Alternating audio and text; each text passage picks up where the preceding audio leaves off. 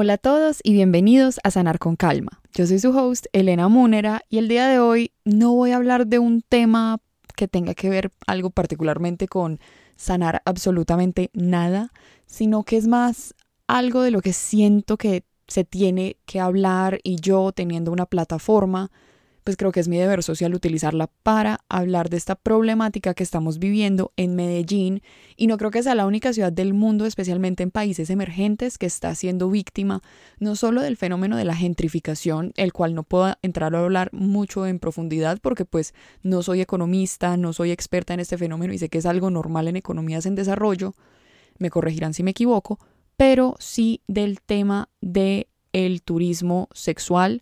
Yo sé que eso tiene otro nombre, pero no sé cuál es, entonces me voy a referir de esta forma. ¿Y por qué les quiero hablar de esto? Porque en TikTok últimamente me han salido unos videos y yo literalmente solamente pienso que la gente que viene a este país, pues extranjeros que vienen a este país son personas demasiado enfermas. Y uno no debe generalizar, pero muy posiblemente el 70% de los extranjeros gringos que vienen a Colombia vienen con fines de drogas, prostitutas, explotación de menores, explotación de mujeres y me parece que eso está muy mal. O sea, el TikTok que yo vi era de un creador que se llama como Mike Rosa o una vaina así y era él filmando una discoteca en Provenza como The Working Women of Medellín, como que implicando que todas las viejas que estaban en esa discoteca eran prostitutas o eran como escorts, trabajadoras de la noche, pues como lo quieran llamar. Y me parece que eso es como ponernos a nosotras como mujeres en vitrina, como carne, y los comentarios de los gringos, o sea, es que en serio que son repulsivos. O sea, le, comentaban cosas como, uy, ya sé dónde va a ser mi próximo destino, ya vi dónde me voy a ir a vivir, ya sé dónde voy a pasar mis próximas vacaciones, qué lástima que no hablo español, todas esas viejas no es sino que uno le muestre los dólares y ya hacen lo que uno quiera, son tu fantasía sexual perfecta, no es sino que le saques un fajo de 200 dólares y ya hacen lo que, y ya puedes hacer con ellas lo que se te dé la gana. O sea, esa era la clase de comentarios, ese era el calibre de comentarios que estaba recibiendo este man y obviamente yo me metí al perfil porque yo, ¿quién es este? Y el tipo se hace llamar como un dating coach y le enseña a los hombres de Estados Unidos, Inglaterra y países angloparlantes cómo salir con mujeres colombianas. ¿Y qué es lo que él les enseña básicamente? Es, mijo, págueles y ya. O sea, véngase para acá y aquí usted va a obtener la mujer de sus sueños por el precio que sea. Y eso a mí me parece tan triste que nosotros, pues, o sea, Medellín sea conocido como el burdel más grande de América Latina. Yo recientemente estuve de viaje y una de las personas con las que pues compartí, yo como que, ah, sí, tal, tal, tal, sabía que pues yo era de Medellín y llegué y me dice algo como, es que yo a Medellín no puedo ir porque tengo novia. O sea, uno a Medellín solamente puede ir soltero y yo lo miré como, como así, pues es que, ¿qué, qué vas a ir a hacer o qué? Básicamente implicando como que es que uno va a Medellín de putas, pues a comerse viejas, a drogarse y ya. Y como que si uno no tiene compromiso puede ir, pero si uno tiene novia o está casado, uno no puede ir a Medellín porque es que no voy a controlar mis impulsos sexuales. Y yo les digo que a mí me da tanta tristeza porque digamos que Colombia pues ha luchado mucho contra la reputación de que somos un país pues que solamente hay drogas y mafiosos y narcotraficantes y guerrilla. Entonces como que fue muy bonito por allá como en el 2014 cuando uno salía del país y le decían como que, ah, Colombia, Shakira, Falcao, Juanes. Y hoy en día tú dices Colombia y específicamente Medellín. Y sobre todo como mujer ya te catalogan como en un estereotipo, como que, ah, mujer paisa, ah, es una fácil ah, es una prostituta. Y yo me quedo como, pues yo creo que Medellín, Colombia y muchos países de América Latina que están sufriendo este fenómeno, no sé si el tema del turismo sexual, la verdad desconozco, pero tienen mucho más para ofrecer que las mujeres que hay aquí y las mujeres que hay en este país no todas tienen un precio, es que eso también es muy triste. Y este año, pues, o sea, los que están escuchando mi podcast, pues saben que eh, cuando yo salía con este, pues cuando yo compartía tiempo más bien con el, el narcisista, pues el narcisista es extranjero, y conocí una cara de Medellín que yo no había visto, o sea, yo sabía que existía, pero no la había tenido que vivir. O sea, este man tenía unos amigos rarísimos y yo me di cuenta, porque, a ver, yo siempre he sido como esa persona que dice que quiere salir con un extranjero, necesito el europeo, el amor de mi vida, ¿no? El que me saque del tercer mundo y me lleve al primero. Y uno ve en TikTok como esas historias de como cuando te vas a vivir a Alemania y te casas con un alemán. Pues claro, a ver, los gringos que vienen aquí, y voy a gringos no solamente como estadounidenses, sino como cualquier persona ojiazul, zarca, angloparlante, y aquí también voy a incluir a los belgas y a los alemanes, como que cualquier gringo que viene aquí, aquí no viene un gringo de bien. O sea, las personas que vienen aquí, se los digo por los que alcancé yo a conocer, son los que en sus países de origen serían personas, digamos, no de tanto medio, pongámoslo así, como que en países como Estados Unidos, Inglaterra, que son tan costosos, lo que ellos se ganan no los permite tener el estilo de vida que tendrían aquí en Colombia o en otros países pues de América Latina. realmente eso pues también es un factor económico estos países, no pues la moneda es muy débil, son países demasiado devaluados, entonces si uno proviene de un país con una moneda muy fuerte, pues claro, viene aquí y se siente el rey del mundo. Entonces llegan estos extranjeros, eh, alquilan estos super apartamentos, ya el mercado pues de propiedad raíz está súper difícil para los locales porque los arriendos cuestan más de lo que deberían costar porque obviamente pues el dueño de un apartamento en el poblado es prefiero eh, arrendarle al gringo que me va a pagar un canon que vale el doble o el triple lo que me puede pagar el colombiano y también hay mucho gringo invirtiendo aquí en propiedad raíz precisamente para Airbnb y temas de turismo. Entonces digamos que por ese lado pues es muy paila y los precios Dios mío pues tomarse un café hoy en día cuesta un ojo de la cara y eso no está pasando ni siquiera en Bogotá, es que Medellín se está volviendo más costoso que la capital y eso es ridículo, pues es como que, porque eso está lleno de extranjeros, pero estos extranjeros no vienen a conocer el pueblito Paisa y Guatapé, no, no, no, estos extranjeros, la gran mayoría, vienen a conseguir viejas, vienen a conseguir drogas y vienen a cumplir una fantasía que en su país de origen no se pueden dar. Entonces, eh, cuando yo conocí pues a, este man, al narcisista, eh, lo conocí a los amigos de él, todos eran así como personas literalmente que no tenían mucho dinero. O sea, aquí tenían mucho dinero porque es que aquí un salario de mil dólares es algo que no pagan en muchos lugares, ¿cierto? Un salario de mil dólares en los Estados Unidos no te alcanza para absolutamente nada. Pero aquí es un salario de bueno, al día que estoy grabando este episodio, el dólar está a 3.986, entonces pongamos son 4 millones de pesos y un salario de 4 millones de pesos realmente te consigue muchas cosas, o sea, como que puedes alquilar un apartamento bonito, puedes salir a comer, puedes comprar ropa, puedes hacer paseitos aquí y allá. Entonces, como que digamos que este, eh, los amigos gringos de este man se hacían, pues como que el menos pudiente se hacía dos mil dólares. Dos mil dólares son 8 millones de pesos. O sea, ya quisiera una persona que lleva cinco años trabajando en una empresa ganarse 8 millones de pesos, eso no pasa. Entonces, claro, llegan con esta mentalidad de que ellos son los reyes y pueden hacer lo que se les da la gana. Ahora, ¿con qué clase de mujeres salen estas personas?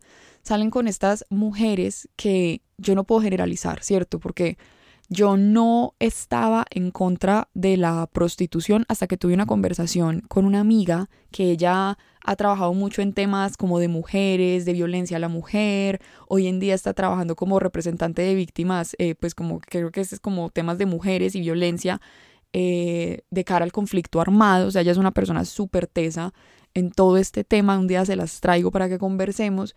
Y ella me decía, L, yo también como tú estaba muy a favor pues como de legalizar la prostitución, porque pues es el cuerpo de cada quien, cada quien verá qué hace, pues si lo quiere vender pues está bien, pero que tengan pues garantías y cosas así, pero si tú te pones a pensar, si esas mujeres se pudieran ganar lo mismo que se ganan vendiendo sus cuerpos, haciendo cualquier otra cosa, muy posiblemente la gran mayoría de esas mujeres no escogerían ser prostitutas, no escogerían ser trabajadoras sexuales.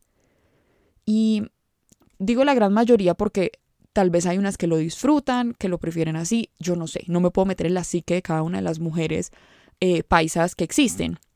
Pero pongámoslo en números, un 70% posiblemente preferiría trabajar en una empresa, eh, siendo abogada, siendo administradora, siendo psicóloga o lo que sea, ganándose los 20 millones que se puede facturar en una sola noche, pues, o sea, comiéndose a extranjeros, ¿sí me entienden? Y me parece también muy triste porque pues obviamente aquí también entra una problemática que tiene que ver mucho como con el Estado y las pocas oportunidades que una persona que nace en una determinada clase social no puede tener, ¿cierto? Pues como que para una persona de una determinada clase social, pues sí, obviamente uno se puede esforzar y muchas cosas, pero, o sea, imagínate tú ponerle a una niña que nace con nada, que la mamá de pronto tiene otros cuatro hijos y se mata trabajando de sol a sol y de la nada se entera que su amiga se fue para Provenza una noche y en una sola noche se logró hacer 5 millones de pesos, que es algo que la mamá de ella nunca soñó en hacerse, ni siquiera en un mes. Pues, ¿qué van a pensar esas personas? Esas personas no están entrando en el trabajo sexual como porque hay que tan bacano, qué rico ir a satisfacer los placeres de un viejo gordo depravado eh, a cambio de plata. Yo no creo que esa sea la mentalidad, es pura necesidad, porque piensan o se dan cuenta que de pronto en la realidad que ellas viven no tienen la oportunidad de hacerse ese tipo de dinero con un trabajo diferente, ¿cierto? Siento que esa es la, realidad pues de este país y yo le estoy hablando desde una situación de absoluto privilegio. Entonces me parece muy triste ver esta clase de contenido que hay en redes sociales sobre mi ciudad, sobre mi país, que aquí pues el gringo puede llegar y cualquier vieja con él solamente mostrarle un billete de 50 dólares pues ya puede hacer lo que se le dé la gana con ella.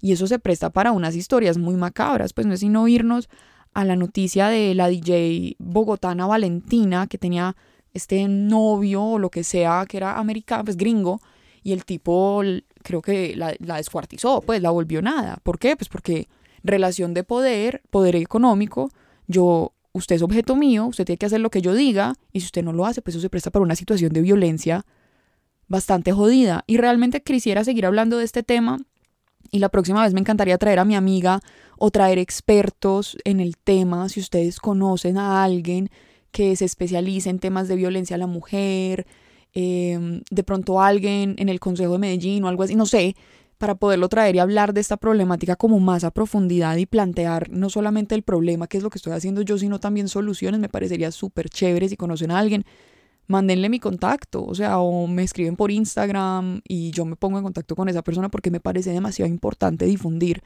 esta información y es que dejarle al mundo claro que es que Medellín no es un prostíbulo, ¿cierto? O sea, aquí las mujeres no somos fáciles, todas, pues como que obviamente, pues hay de todo en la viña del Señor, ¿cierto? Pero me parece demasiado desagradable que yo no pueda salir de noche sin que tu gringo promedio me vea y me pregunte si soy una prostituta porque me ha pasado. Si ustedes escucharon el capítulo de Crónicas de la Soltería, yo con Isabela les estábamos contando que salimos como de rumba una noche, íbamos vestidas normal, pues como uno sale a rumbear, y estábamos en, en, una discoteca y se nos acercan dos gringos y lo primero que nos preguntan es que ni hola, pues fue como, ustedes son prostitutas.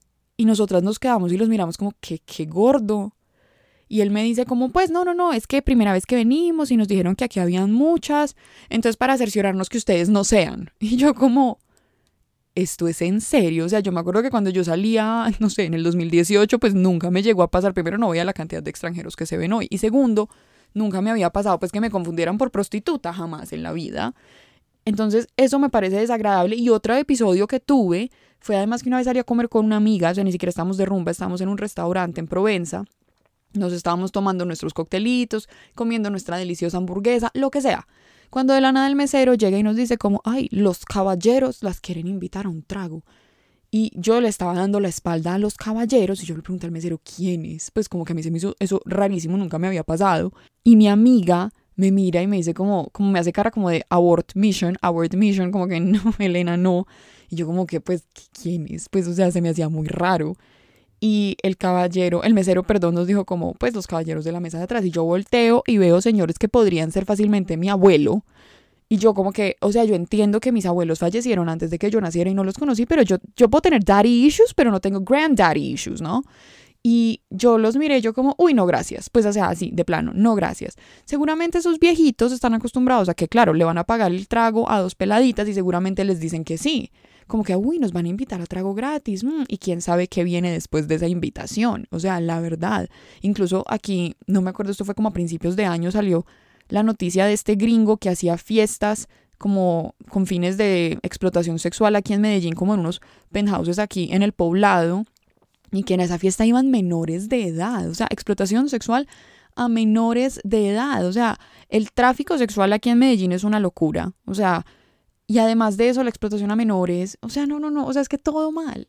Y entonces tenemos personas como este Mike, yo no sé quiéncito, en TikTok vendiendo Medellín como un prostíbulo gigante y además de eso él se lucra porque el tipo vende cursos de cómo salir con mujeres colombianas. Entonces esto se llenó como de, entre comillas, expertos en citas o dating experts, como se hacen llamar en sus perfiles, y lo que hacen es que promueven a la mujer colombiana como un pedazo de carne.